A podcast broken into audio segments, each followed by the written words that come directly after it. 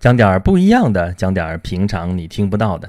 大家好，欢迎收听演讲录，这里依然是 Rex 为你言说一切。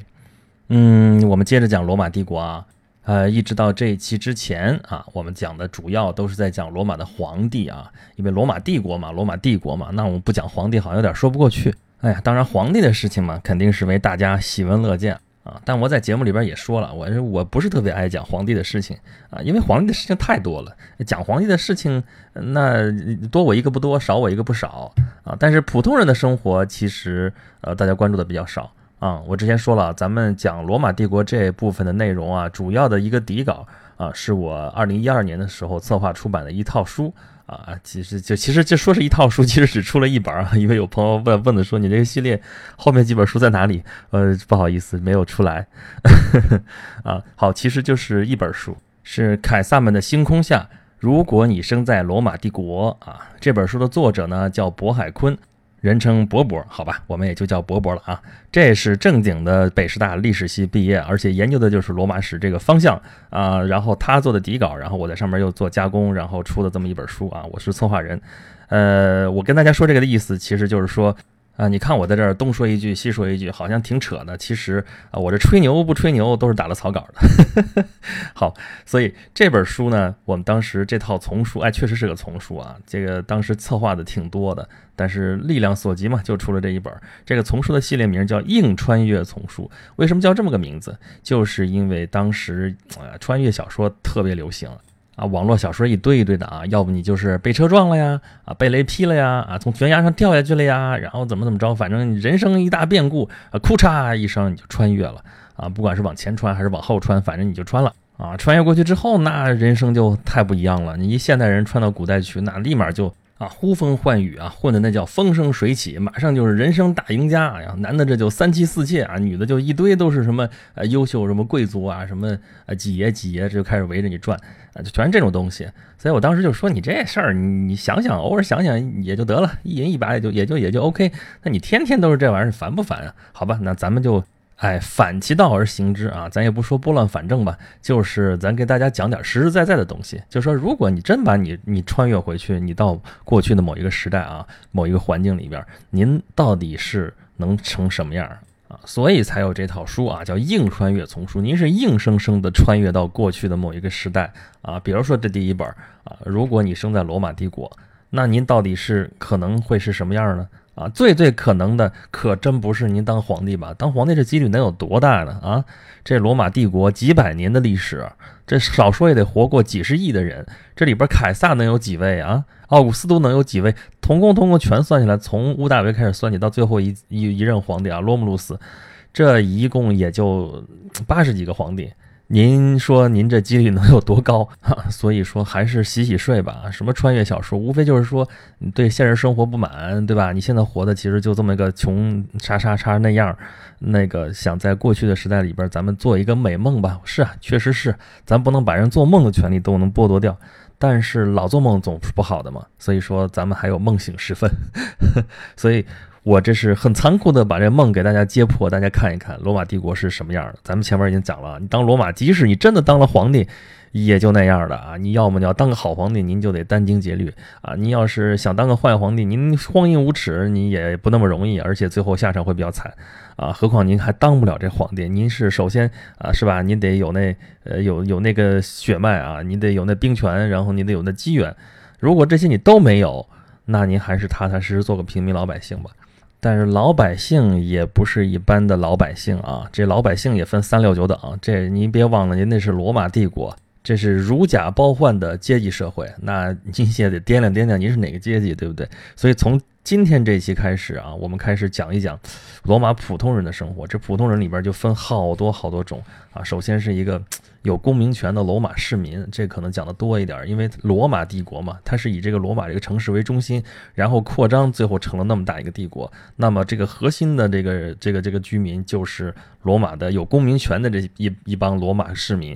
还有这罗马帝国是以军事立国啊，那么这个军事帝国里边的很重要就是这个当兵的是怎么回事？罗马军团所向无敌啊，他们是怎么生活的啊？还有就是，比方说。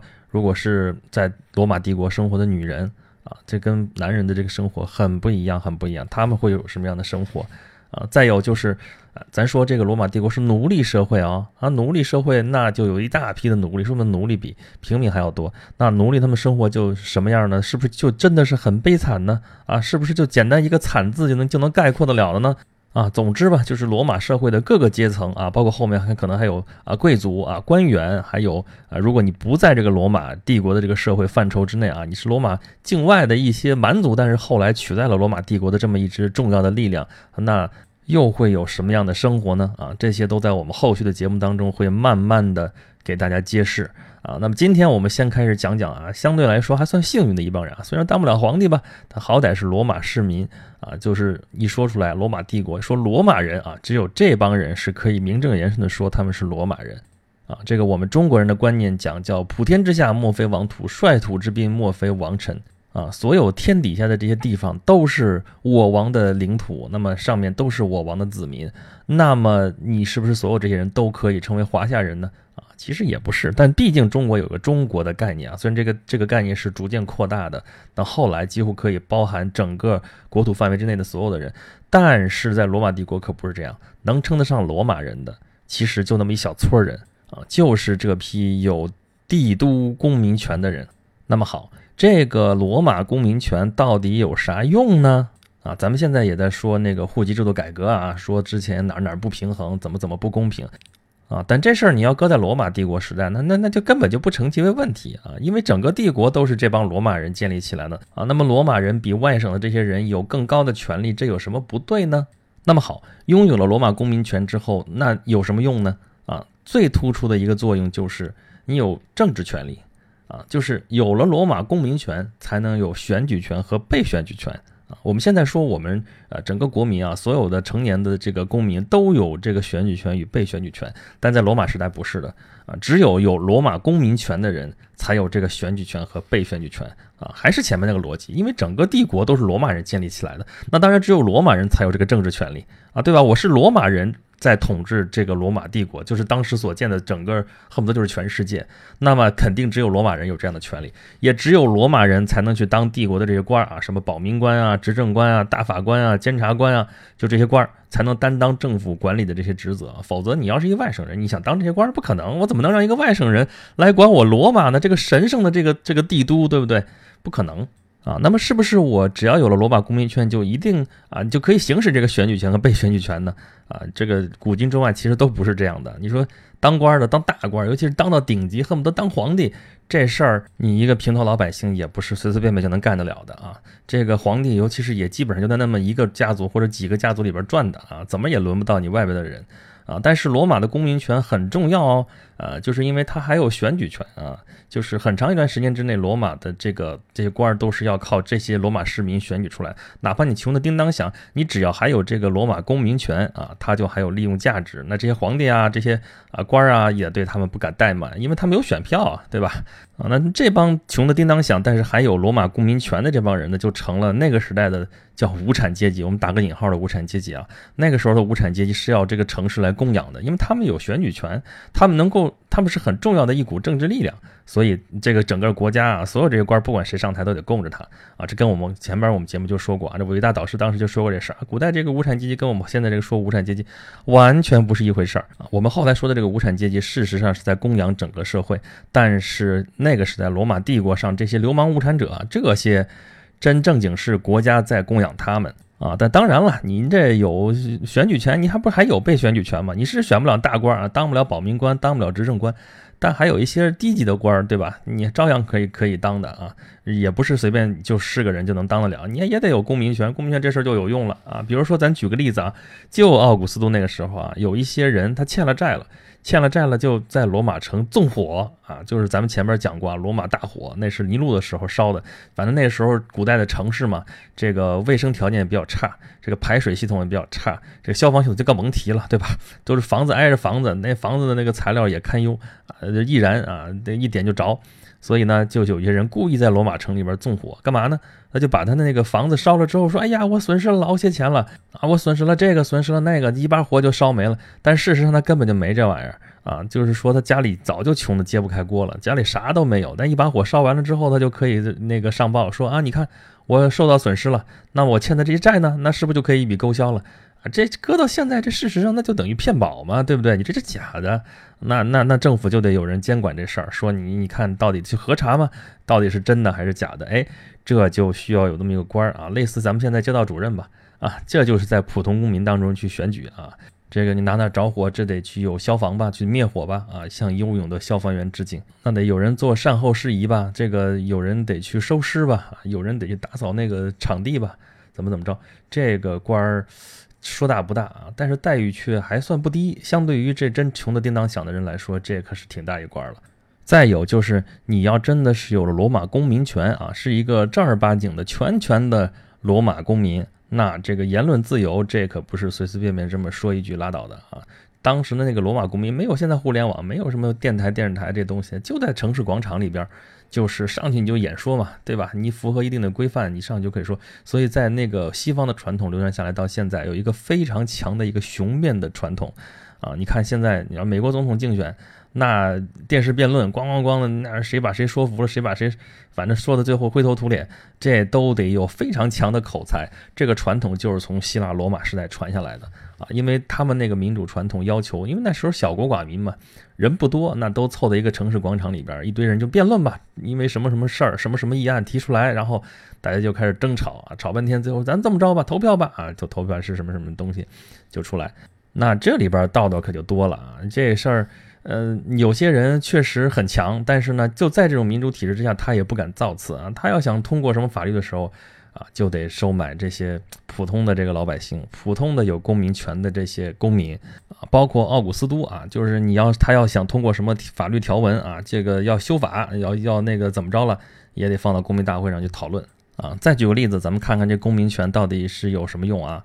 就是提比略，提比略统治时期啊，提比略就是奥古斯都后边一个元首，在这个提比略在位的时候，就发生了这么一次士兵哗变的这么一个事情啊，咱就不说在哪儿了吧。反正就是有这么一个事儿啊，这个提比略当时反应的就不是特别好，这危机公关做的也不是特别好，所以就被那个罗马人民就揪着小辫子了，就深感不满，然后就开公民大会说：“你提比略这个家伙啊，你平时就愚弄我们元老院和老百姓，然后到那士兵叛乱的时候，你这时候你倒缩头乌龟了啊，你也不出头，弄得最后你看怎么收拾吧。”啊，人家奥古斯都五十四岁的时候还还还到处去巡视呢，你为什么不去啊？啊，年纪轻轻你这么窝囊废啊？怎么回事啊？元首，你你我们选你当元首，当然元首，说是他选出来的吗？明年是这么回事儿啊？我们选你当元首，您就是啊，就是让你到现场去处理问题的，你还在这当缩头乌龟，你什么情况啊？对吧？就问责问这么一半天，就这事儿，但那元首也没法说啥。但实际上这个时候说他啊年纪轻轻，这时候 提比略其实已经五十六岁了，比刚才说奥古斯都五十四岁这还要大着两岁。你 这事儿，当然，而且他不是没采取什么措施啊，他已经派他儿子当谈判代表去跟那些叛军去谈判去了。这个他这中间有他儿子去嘛？这既代表他，又不是他，这其实是一个很高明的政治手段。说你儿子过去，你尽管大包大揽，你揽下来，揽下来，你答应下来，先把这个部那个那个部队先安抚住。但是回来之后说这条件要不合适，不合适，我可以不承认嘛，对不对？我派儿子去的，儿子当时啊，那我没有授权，他就这么跟人那媾和，这事儿我不答应。那要成了呢，那那就当然皆大欢喜；不成，那这还有还有一个转圜的余地。这其实是有政治智慧的。但老百姓不管你这个，他就看你说你处置不力啊，那帮叛军在那个地方，你就搞不定这些事儿啊，对吧？这事儿其实跟当年崇祯皇帝是一样的啊。当时其实啊，大家有智慧的人都能想到，这个时候你不要跟后金打了，你这边是后金啊，就是满清啊，这边是那个就是大顺军啊，什么农民起义军，你只能顾一头，你顾两头都顾，你最后可能死得很惨。你要顾一头的话，你要不就稳住这边，要不就稳住这边。这边就招安，招安不成的话，那边你那个后金那边也得想办法，怎么办呢？你可以跟他谈判呢，对吧？但是这底下就有一堆人就说，你能咋能跟满洲鞑子，你这怎么就能这谈和呢？这事儿怎么可能啊？你谈和我就谈和你啊。第一个是谈和和平，第二个是说我谈和你。对吧？所以这个时候，那皇帝最需要的是什么人？有人能出头，说我去跟你谈，谈下来之后，这责任我担着。如果成了，一下一一切反响都很好，那就算你的功劳。你要是谈不下来，那这个这个你替我顶缸啊。但是这个崇祯同学这个人缘混得不太好，没人愿意给他顶顶这个缸，他自己又不愿意出这个头，最后就谈和谈不拢啊，所以最后就一直是两线作战，最后就。只能在歪脖树上吊死啊！这扯远了。说回过头来说罗马，这提比略其实是干了那么一件事儿，那已经派儿子过去了，这事儿去安抚了，就已经有这种反应了。但是老百姓照样在这骂，那没得说啊。但是因为他有罗马公民权啊，你罗公民大会上这个言论自由，随便爱怎么说怎么说啊。这个批评政治、批评国家领导人，这个在公民大会上这都是自由的。这就是因为你有罗马公民权。才行啊！那么刚才说的这是政治权利，那除了政治权利之外，生活上面有什么权利呢？好，有一个小小的 list 啊，一个列表，给大家念一下啊啊！第一个，你可以和任何一位你喜欢的姑娘恋爱并结婚，一个啊，再有一个，你的财产受法律保护啊，你可以跟别人签订合同啊，你可以继承财产啊，你可以把财产留给子孙。啊，你还可以在权利遭受侵害时向法官提出诉讼，啊，等等等等吧。听了这半天，好像跟我们现在说的公民权利一样一样一样的，对不对？啊，当然我们现在的法律，我们用的大陆法系的基础就是罗马法，这个肯定跟这个会有渊源。但是这听着可太像了，这这这，我们现在都觉得要有一个疑问，这不废话吗？这不是个公民都有这种权利吗？哎，真不是。这些真的是你是自由的一个公民，有罗马的公民权才有这些权利。在那个时候，你要不是罗马的公民，以上说的这些权利都没有。啊，或者说部分有，部分没有啊。就比如说比它低一档的，有一个叫拉丁公民权啊，这也算公民权，但是比这个罗马公民权算是低上一等。为什么会有这么个拉丁公民权呢？啊，拉丁是怎么回事啊？我们说罗马是一座城嘛，然后它周围的区域其实就是所谓的拉丁区啊。就是我说罗马人说什么说什么语言呢？说的就是拉丁语啊，拉丁语就是拉丁姆啊，就是这个区域，这个区域的概念比罗马这个概念要大。啊，罗马刚说一个城市征服全世界，啊，一个城府征服全世界这些事儿说的大了点儿啊。其实他也有同盟军，他的同盟军一开始那么很重要的可不就是他们的左左邻右舍，就是拉丁区的这些人啊。这些人跟他们啊共同进退啊，共同打仗，最后啊打下了江山。结果呢？啊，你到论功行赏的时候还整了个分赃不均，那可不行。那你啊，对啊，你你只有罗马人有公民权嘛，我们这帮拉丁人就活该倒霉。我跟你流血流流汗啊，有我们啊，牺牲有我们，最后分分战利品的时候我们没有，或者说就只能分很少很少的一部分啊。而且这个拉丁人还受罗马人的欺负啊，比如说啊，一个罗马高官他老婆啊，那异想天开，有一天到一个拉丁的城市，就不是罗马，到男女室去洗澡。啊，那个那个市的长官就没有及时赶走那个正在洗澡的人，没有打扫好这个卫生啊，怎么怎么着？结果这个长官就被罗马高官吊起来打啊，捆在柱子上面打。你想，那都是一个官员了啊，拉丁区的一个官员啊，就因为没有伺候好这个高官的老婆，最后就是这么一个待遇，就被活活吊起来打。你说这事儿是不是很荒谬啊？都你你等于说拉丁区的人混到这么个地位，最后在罗马人面前都抬不起头来，那肯定这拉丁人就那揭竿而起吧，那没啥好说的，就真的就就打起来了，就打了么一仗啊，叫史称拉丁同盟战争啊，这事儿真有啊，真的是打了么一仗，公元前一世纪啊，打来打去，最后肯定胜利的是罗马人嘛，对吧？你要不然最后就不会有罗马帝国了。啊，那个，但实际上胜利的人应该是拉丁人，为什么呢？因为罗马人为了想胜利啊，因为罗马人少嘛，他想获得战争的胜利，那怎么办呢？啊，晓之以情，动之以理啊，然后动之以礼啊，这个礼物的礼啊，就不是 就不是讲理的问题了，讲什么理啊？没有，你不点拿点实惠的东西出来，怎么能平息这帮人的怒火？那他们拿出来什么好处？就是拉丁公民权。就是风化瓦解，我拿这个拉兵公民权在这诱惑你说啊，那个哪些人不给我打了，我就给他们公民权啊。这个哪些人要还给我打，我们就联合其他一些人，们统一战线嘛，把他们干掉。那这个一风化瓦解，这个是罗马人胜利的天平就朝罗马人倾斜了。于是这帮啊，这个归附过来的这帮拉丁人就拥有了公民权，只是这个公民权是被打了折扣的公民权。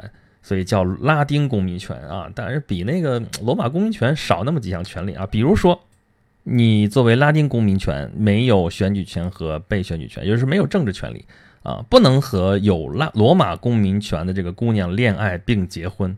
我天，这事儿有点有点恐怖啊啊！那财产也是受到法律保护，也可以跟别人签订合同啊，可以继承财产。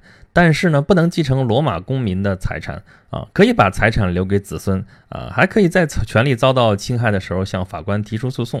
也就是说，除了政治权利这个这个选举权、被选举权之外啊，还是呃恋爱可能会受点点影响，你就不能跟罗马公民这个恋爱结婚啊，也不能继承罗马公民的财产啊，这事儿有点不公平。但除此之外还好吧，这个权利基本上相当于你拿绿卡了嘛，但是你没有选举权啊，对吧？这算二等公民吧？这好歹。也是有公民权的啊，当然，它叫拉丁公民权，但这个公民权后来是用在了拉丁区之外的很多呃自由居民的头上，也叫拉丁居民权啊，这就就作为一个名称留下来了啊，但是这个权利就是跟刚才说的这个东西一样啊，好吧，所以说这个二等公民好歹他还有公民权，这也算是不错吧。好了，我们今天就算是把这个。啊，这个罗马人啊，这个公民权啊，到底能干什么用？这事儿简单说了一下啊。下一期我们来讲讲这个，你这公民权到底怎么才能有啊？就是你这户口怎么能上得上呢？好，咱们节目开头就说了啊，这个这一系列的有关罗马帝国的节目是啊，有个蓝本，这个蓝本叫做啊《凯撒们的星光下》啊，如果你生在罗马帝国这样一本书啊，是由渤海坤著啊，我是策划人啊。这本书呢，近期我打算再版，而且我想了一下。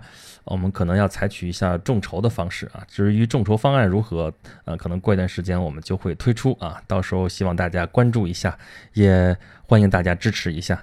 呃，如果您有任何有关于我们这个节目的意见和建议呢，啊，欢迎关注我的微信公众号“轩辕十四工作室”啊，在这里面可以给我留言，可以给我吐槽啊。啊，这个公众号下面有个自定义菜单，中间那一项有一个叫约 Rex 啊，这是可以练到呃一个叫做在行的 APP 这个平台上面啊。呃，如果你想见我本人啊，有一些关于出版或者是呃做自媒体或者是甚至戏剧演出啊这方面的一些比较专业的一些问题，想要咨询的话呢，欢迎你来约我啊，在在行上面。不过这个是要收费的啊。啊，好吧，这个今天节目就是这样啊，求关注啊，求吐槽，呃，求扩散，呃，咱们下期节目再见。